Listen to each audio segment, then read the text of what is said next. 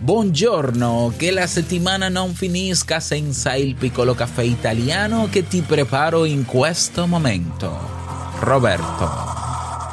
Sí, en italiano también.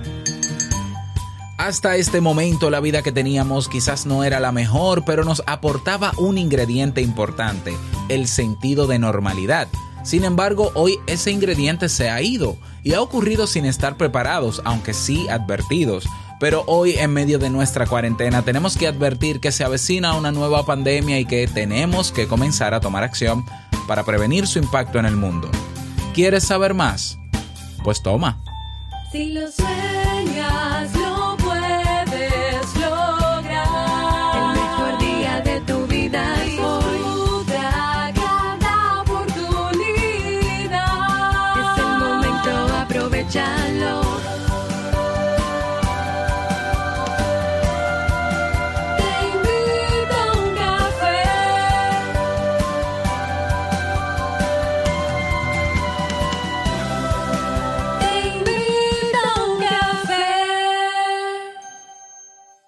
Ahora contigo, Robert Sasuki, consultor en desarrollo humano y emprendimiento.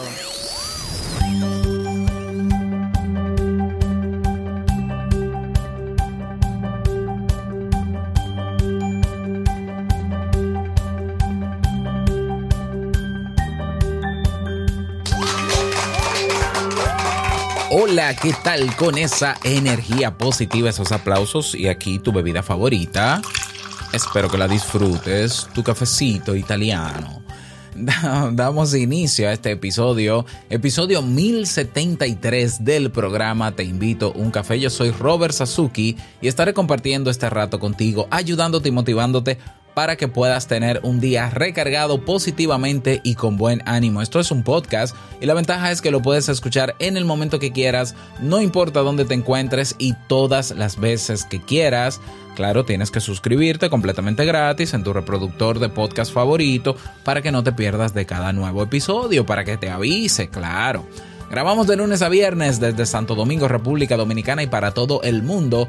Y hoy he preparado un tema que tengo muchas ganas de compartir contigo y que espero sobre todo que te sea de muchísima utilidad. Si quieres aprender y desarrollar nuevas habilidades que te permitan mejorar tu día a día o a nivel profesional o a nivel de emprendimiento, si quieres emprender, si quieres aprender sobre marketing, si quieres hacer un podcast, si quieres hacer tu página web. Pues todo eso está en el Club Kaizen. Puedes comenzar con los cursos que están en el Club Kaizen y aparte de tener acceso absolutamente a todos los cursos que tenemos, a los que están y a los que vendrán, pues tienes eh, acceso a una comunidad privada y tienes acceso a tu tutor personal Robert Sasuki, tienes acceso a eventos en vivo, a nuestra biblioteca, a um, nuestros masterclass, al podcast Emprendedores Kaizen, todo eso.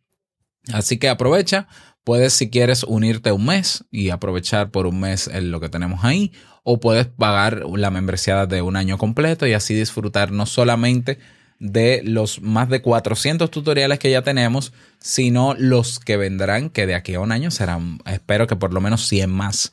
Así que pásate por Club Kaizen, con K y con Z, clubkaizen.net.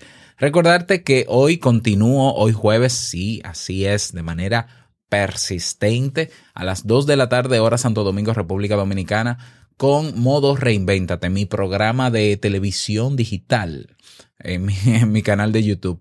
Ve a YouTube, escribes Robert Sasuki, mm, vas a ver mi cara ahí, te suscribes, activas las notificaciones para que no te pierdas la entrega del día de hoy que espero que puedas acompañarme, de verdad que sí, para que compartamos juntos un tema y podamos también, eh, pueda yo también responder preguntas si es necesario y si lo necesitas. Bien, vamos a comenzar con el tema, no sin antes escuchar la frase con cafeína.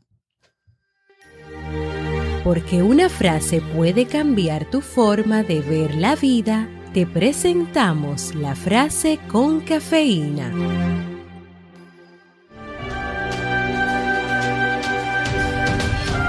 Qué maravillosa ha sido mi vida, ojalá me hubiera dado cuenta de ello antes. Colette.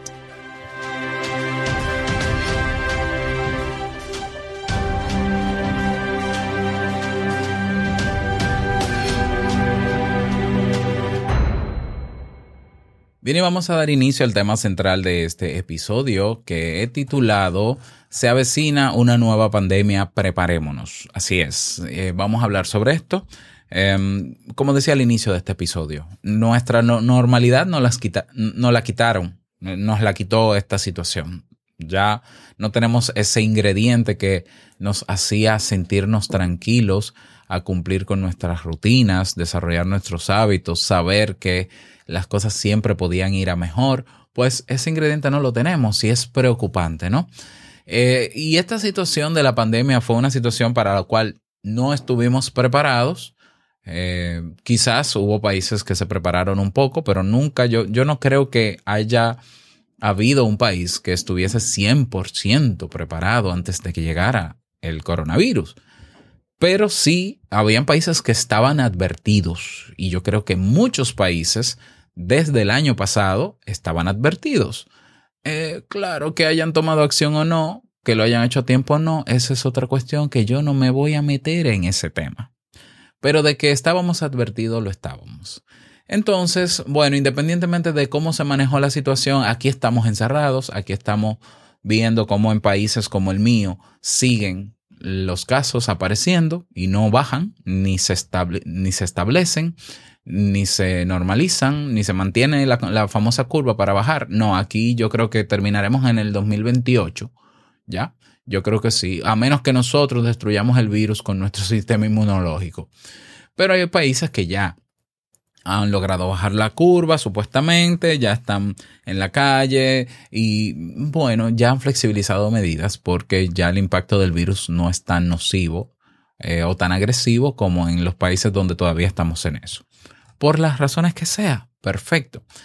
Ahora bien, pensar, pensar, porque hemos hecho la evaluación o la proyección de que, bueno, eh, quizás eh, es seguro que cuando salgamos a la calle, cuando esto termine, eh, crearemos una nueva normalidad. Y es así, yo, yo confío en que es así. ¿Por qué? Porque el ser humano tiene la capacidad de adaptarse, tiene la capacidad de crear hom- homeostasis, eh, equilibrio, acomodarse. Ya nosotros nos, vamos, nos estamos acomodando ahora en casa. Asimismo, cuando salgamos, vamos a tener que volver a acomodarnos y crear una nueva normalidad, porque esa normalidad es lo que nos hace vivir tranquilos, nos da ese sentimiento de seguridad, de estabilidad y todo, que son estados psicológicos más que reales, ¿no? Pero son psicológicos, pero el ser humano necesita sentirse seguro, confiado, tranquilo, porque si no viviríamos en un constante estrés y ansiedad que nos mataría primero que cualquier virus. Ahora, con esa nueva normalidad no podemos creer que cuando pasa esta pandemia, a nivel psicológico vamos a ser los mismos y que este, esta situación que estamos viviendo no nos va a pasar una factura psicológica. Quien piense que es así está equivocado.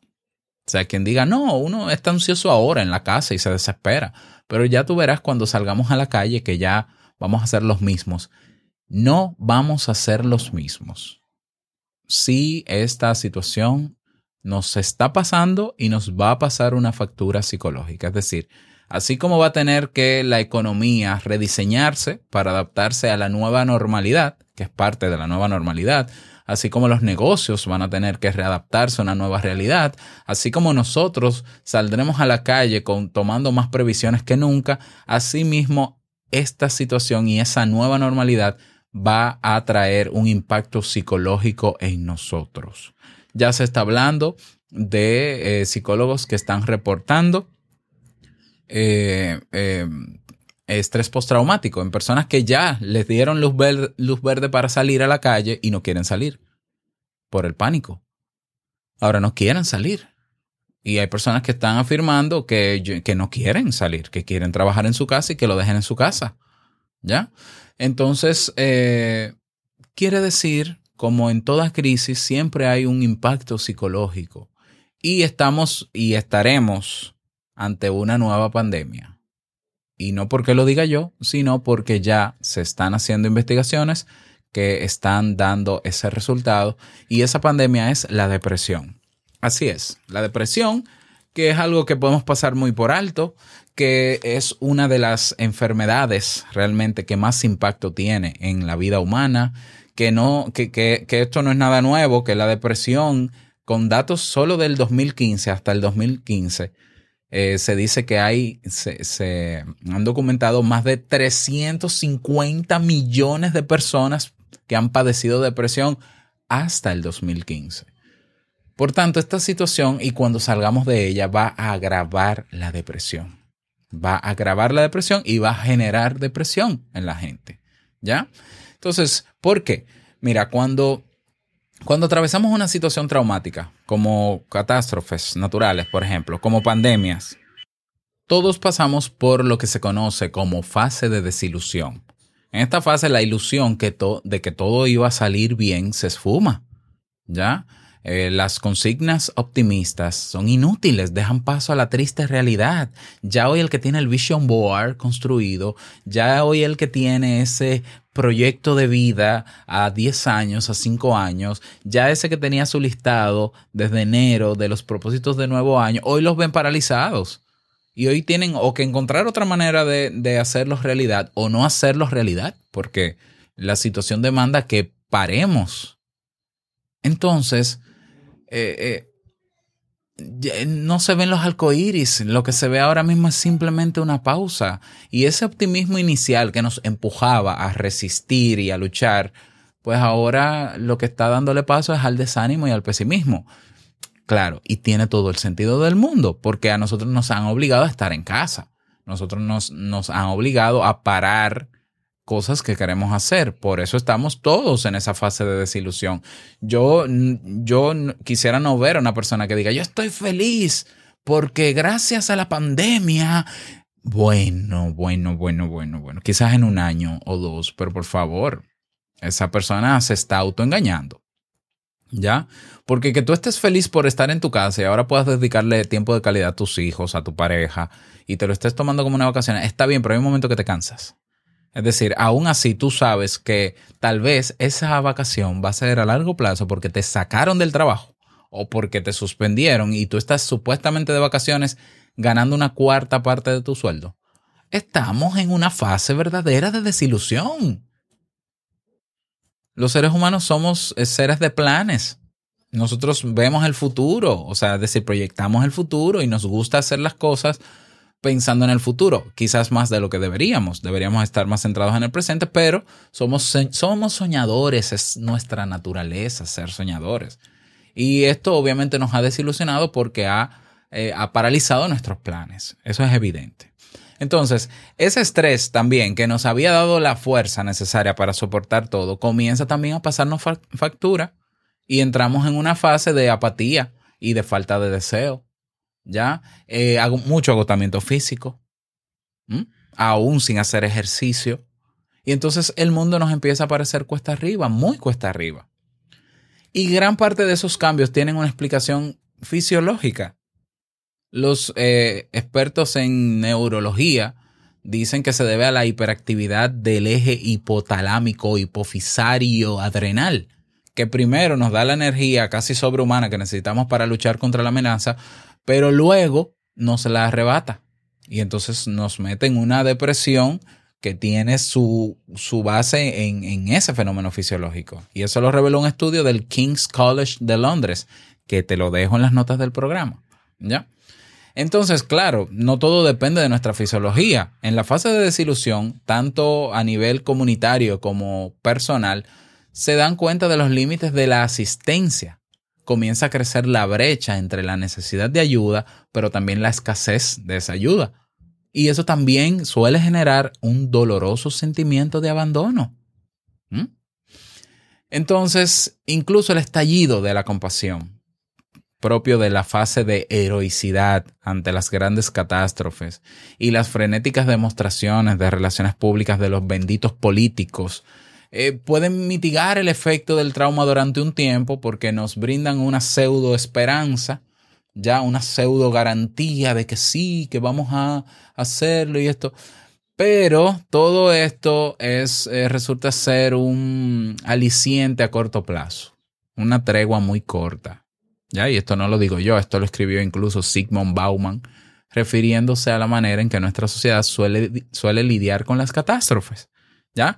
No, que el plan no sé qué, que yo te voy a dar dinero mensual. Todo eso está muy bien, yo lo celebro, pero eso no va a lograr que superemos la crisis solo por eso, porque todavía esto no termina. ¿Ya?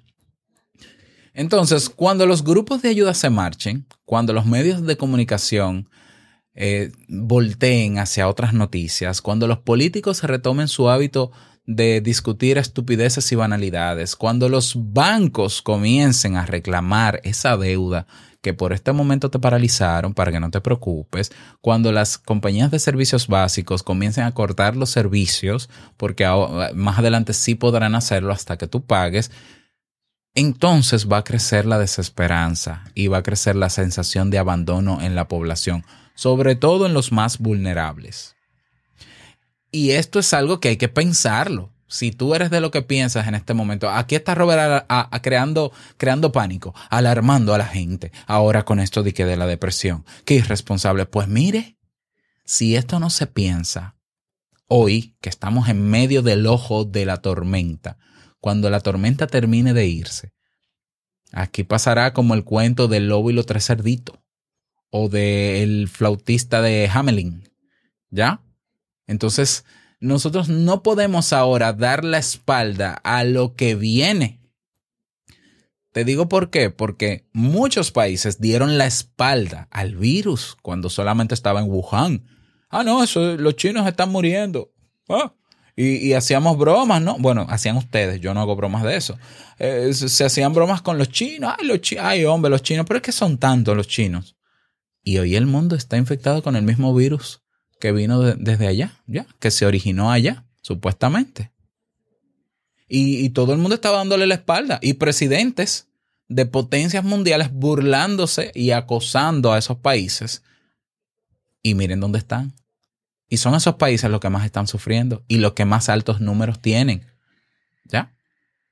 Entonces, si ahora despertamos tarde y, ay, ay, se está muriendo la gente, ay, el virus, ay, no hay mascarillas, no hay respiradores, ay, Dios mío, tenemos que, ah, ajá, pues así mismo puede pasar si no prevenimos lo que pueda ocurrir en un futuro, aparte de la economía, de los comercios, del colegio, del sector empresarial educativo, el sector que tú quieras, el sector salud mental se va a ver gravemente afectado si nosotros no ponemos la mirada desde hoy en eso. Y si ya los números hasta el 2015 apuntaban a más de 350 millones de personas con depresión, esos números pueden ser mucho peores. Y no voy a decir, en, no voy a hacer una proyección numérica, porque no me interesa hacerlo. ¿Ya? Entonces, fíjate que nosotros estamos ante la tormenta perfecta que puede provocar a largo plazo un aumento de la depresión. Hoy la gente está ya harta, con J, como decimos en Dominicana, que realmente harto es harto, pero aquí decimos harto. de manera popular, eh, ya, ya estamos hartos de estar en la casa, ya estamos desesperados. Comenzamos muy bien, muy bonito, todo el mundo en su casa, live, Instagram, ah, fotos. Yo hago ejercicio en mi casa, yo hago de todo en mi casa, yo preparo el pan. Yo, yo no quiero ya ni hacer pan, yo quiero ya que se termine esto. Entonces, tenemos el componente de la desilusión, tenemos el componente de la falta de deseo porque esto sigue y sigue. Cada vez aumentan más los días de cuarentena. ¿ya? Eh, yo ni llevo la cuenta de por cuánto vamos, porque no, porque no quiero. Entonces, eh, hay personas que están experimentando insomnio en este momento, ¿ya? Y hay personas que están durmiendo más de la cuenta. Hay personas que están comiendo más de lo normal por la ansiedad que, que se genera, pero hay personas que están comiendo menos de lo normal. Hay personas que están viendo afectadas sus relaciones porque, porque su pareja lo dejó en medio de esta situación. Hay personas que están en medio de duelos porque sus familiares han muerto de, por, este, por esta situación. Eh, hay personas que están sufriendo porque son ellos que tienen la enfermedad y están incluso sufriendo lamentablemente la discriminación de sus vecinos. Hoy tenemos héroes que están en las clínicas y en los supermercados trabajando y ayudando a sostener esta sociedad que están siendo esti- estigmatizados. Y eso para ellos es una desilusión enorme y una impotencia. Porque como yo que te estoy ayudando a ti, lo que recibo de ti es un bendito reproche. Y ahí hay criterios suficientes para hacer la mezcla perfecta para una depresión. Todo eso que yo he mencionado son criterios diagnósticos de la depresión que están tipificados en el Manual Diagnóstico y Estadístico Psicológico y Psiquiátrico. ¿Ya? Te voy a contar algo más. En la Asociación Psicológica de China, la, sí, la Asociación Psicológica de China envió un comunicado el 4 de febrero a, a un noticiero, o no sé qué medio, un medio noticioso de China. De hecho, te lo voy a dejar, está en chino, lo traduje. De Chi- Chi- China News Net o China News Net. Y dice que, escucha bien lo que te voy a leer. En respuesta a una nueva epidemia de neumonía por infección de coronavirus, una última evaluación de salud mental realizada por un equipo de psicólogos chinos reveló que más del 40% de los que buscan ayuda tienen ansiedad y al menos el 20% de esas personas ya, es- ya padecen o están diagnosticadas con depresión severa o depresión mayor, como llamamos de este lado. ¿ya? Liu Zhenkui, presidente del Comité de Trabajo de Intervención de Crisis Psicológica de la Asociación de Psicología de China e investigador del Instituto de Psicología de la Academia de Ciencias de China, reveló los resultados de la evaluación psicológica anterior en una entrevista con el reportero de esta agencia. Se aplicaron, escucha bien, 18 mil tests psicológicos para medir ansiedad y los resultados fueron que el 42,6% de los que buscaban ayuda tenían un trastorno o un estado alterado de ansiedad. Y que de ahí puede haber un 16% de personas con depresión moderada o severa. Estamos hablando de, eh, bueno, aparte de esos 18 mil, casi 5 mil personas han sido evaluadas eh, para medir si están pasando por un trastorno de estrés postraumático. ¿Ya? Y el 21,5% tienen síntomas obvios de estrés postraumático. Eso es lo nuevo que viene ahora. Así es. ¿Por qué? Por lo que estamos viviendo ahora. Por lo que he explicado. Ah, entonces tú dirás, ah, pero eso es en China. Ay, es que los chinos son tantos. Imagínate, son tantos chinos. Eso mismo decían de este virus. Y estamos pagando todos las consecuencias de ignorar esta situación. Si nos hacemos de la vista gorda, va a pasar exactamente lo mismo con trastornos mentales, los cuales estigmatizan más a las personas, lamentablemente. Hay mucha más ignorancia, lamentablemente, y a los gobiernos les vale madre la salud mental. Porque ni le entienden, porque creen que es algo eh, que es juego de niños, que es disparate, cuando tú te enfrentas a un gobernante que minimiza la ciencia y pone por delante la religión y la fe, te estás dando cuenta que está creada la tormenta perfecta para esta nueva epidemia que se acerca. ¿Y qué hacemos, Robert? ¿Qué hacemos? Estamos advertidos. Ya estamos. Pero ¿qué podemos hacer? Yo no soy psicólogo, Robert. Yo no puedo. eh, eh, y, no, y no voy a estudiar psicología. Yo estoy en mi situación. ¿Qué hago? Bien. No le dejemos todo al gobierno, por favor, porque probablemente no pase nada. Ojalá haya gobiernos eh, que, que volteen sus ojos a esto nuevo que viene, ¿ya? Y que comiencen a trabajar desde sus posibilidades para mitigar el efecto que sí o sí va a tener esta situación. Porque no es solo depresión. La epidemia es de salud mental. La pandemia va a ser de salud mental en general. Ansiedad ni hablar. Ya la gente está padeciendo trastorno de ansiedad en este momento. Estrés postraumático, sí o sí. Depresión también. Eh, el índice de suicidio seguro aumentará también. ¿Qué podemos hacer para prevenir esta situación? Bueno, primero comienza por ti. Yo te di hace unos días rutinas para mantenerte sano eh, a nivel mental. No es un juego. Esas rutinas te ayudarán a ser más fuerte, más fuerte, a nivel psicológico para lidiar con lo que viene, no, con lo, no solamente con lo que está. Porque ya lo que está tú estás adaptado, pero lo que viene tú no sabes. ¿Ya? Entonces, claro, la depresión no es algo que se, no es un trastorno ni una enfermedad que se produce de, de la noche a la mañana. Mm, Nos deja un margen de acción que nosotros pudiéramos prepararnos. Entonces, comienza por ti. Vamos a ver, comienza, comienza por ti. Tú, si todavía no sabes cómo gestionar tu estrés, si, si todavía no has asumido la soledad como una oportunidad para estar a solas contigo mismo, para reconectar con tus sentimientos, si todavía no tienes ese diario que te recomendé tener para desahogar tus emociones, si todavía no estás comunicándote de forma recurrente con tus familiares, si todavía no estás meditando y haciendo mindfulness, entonces yo creo que no te estás preparando. Entonces necesitas volver a ese episodio, 10 mini rutinas para mantenerte fuerte en cuarentena. Necesitas volver a él, tomar apuntes. En mi Instagram está la infografía con en texto.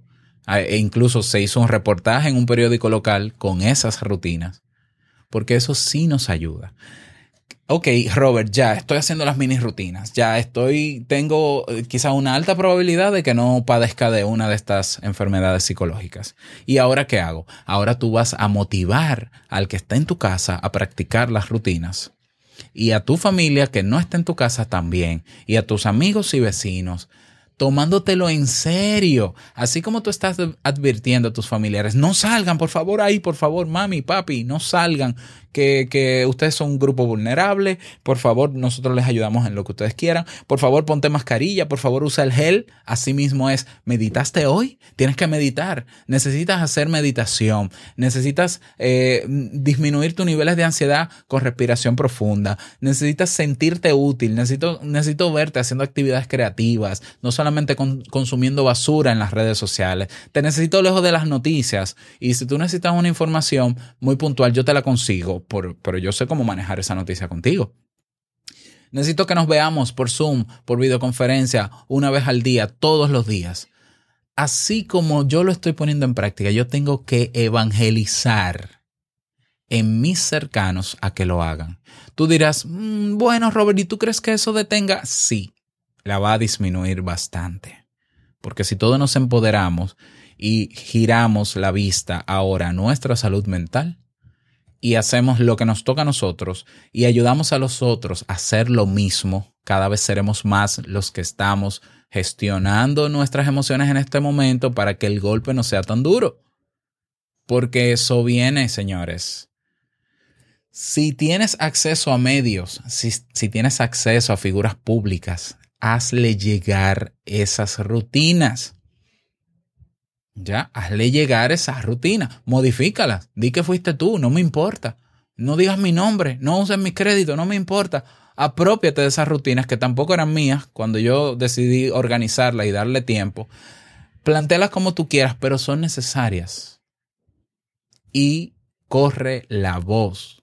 Señores, necesitamos que todos estemos meditando necesitamos que todos estemos creando cosas que nos hagan sentir útiles. Necesitamos que todos nos comuniquemos no solo por chat. Necesitamos alejarnos de personas tóxicas. Señores, por favor, esto es un es con carácter de urgencia, porque ya China otra vez ya está advirtiendo lo que está pasando en China, que supuestamente salió no en un 100%, pero ya es el país, el, país que primero salió de esta situación en la que estamos, aunque sigue lidiando con eso. Y ya ellos advirtieron. Ya no, yo no tengo que esperar ahora a la OMS, a la Organización Mundial de la Salud, que me diga eso. Yo no tengo que esperar al gobierno para que me diga lo que va a pasar, porque está pasando. Y nosotros somos un, solo, un solo planeta. Y esta pandemia ha demostrado que somos ciudadanos del mundo que no hay fronteras y que lo que pasó allí va a impactar aquí. Lo que pasó en China desde noviembre del año 2019 ha impactado el mundo. Es que China no es un país aislado, no hay un solo país que esté completamente aislado, eso es imposible. Y la depresión y los trastornos mentales están dentro de nosotros. Por tanto, yo no tengo que contagiar a nadie con ellos. Es que, eh, es que son desequilibrios mentales que van a ocurrir porque todos tenemos el mismo funcionamiento, los mismos componentes fisiológicos, ¿ya? Tenemos los mismos e- esquemas mentales y la misma potencialidad cerebral como seres humanos. Somos una sola especie. Por tanto, por tanto será peor. Ya no es vamos a cerrar los aeropuertos porque nos vamos a deprimir y se va a contagiar y va a venir un depresivo. No, no, no. La depresión no se contagia. No se, no se contagia como un virus. ¿Ya? La depresión es un fenómeno que se da por una serie de variables que en este momento tenemos. Es decir, criterios que en este momento muchas personas están viviendo. En este momento. Que no podemos llamarle depresión necesariamente porque que tú estés triste o que estés en fase de duelo porque ha muerto un familiar, eso no es depresión, eso es duelo. Y eso hay que superarlo. Pero si tú le sumas a eso la imposibilidad de sentirte libre, ¿ya? La, el, la, eh, ¿cómo se llama esto? La, la inequidad social que estamos viviendo, donde hoy menos que nunca hay garantías de un Estado que se, se preocupe genuinamente por el ser humano. Cuando tú ves gobiernos que siguen robando en medio de esta crisis, se nos va la esperanza de que alguien nos pueda amparar.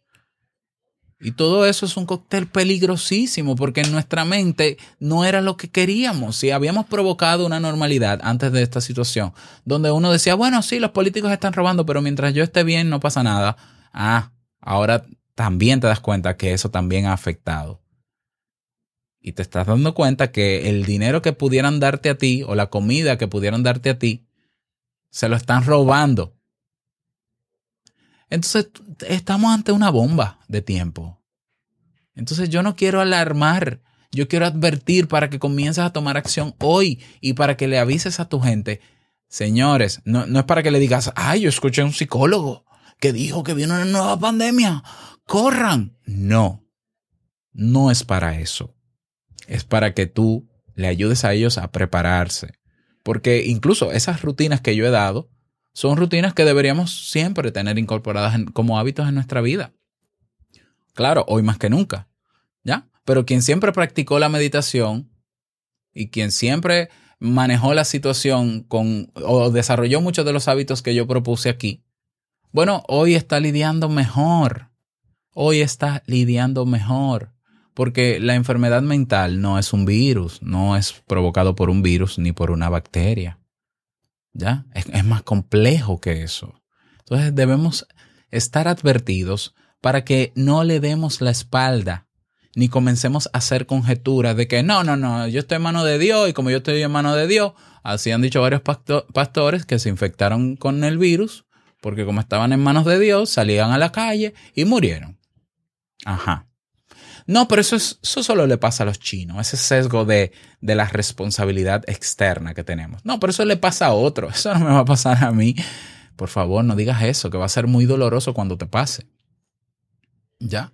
Entonces, hoy más que nunca nos necesitamos. Y como estamos en ese acto heroico de quedarnos en las casas para salvar vidas, necesitamos ahora que nuevamente hagamos un acto heroico de llamar a nuestros padres y familiares y decirle, y decirle, miren, yo les, les envié un ejercicio de 10 minutos en YouTube por WhatsApp para que ustedes practiquen esa meditación que está ahí, por favor.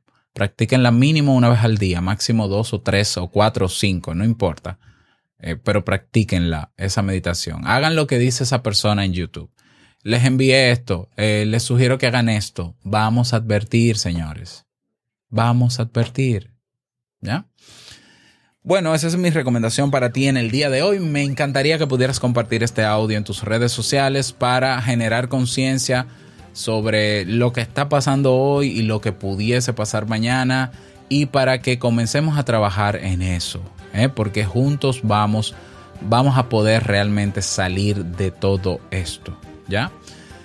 Quiero desearte un bonito día, que lo pases súper bien y no quiero finalizar este episodio sin antes recordarte que el mejor día de tu vida es hoy y el mejor momento para tomar acción en lo que te he hablado hoy es ahora. Nos escuchamos mañana en un nuevo episodio. Chao.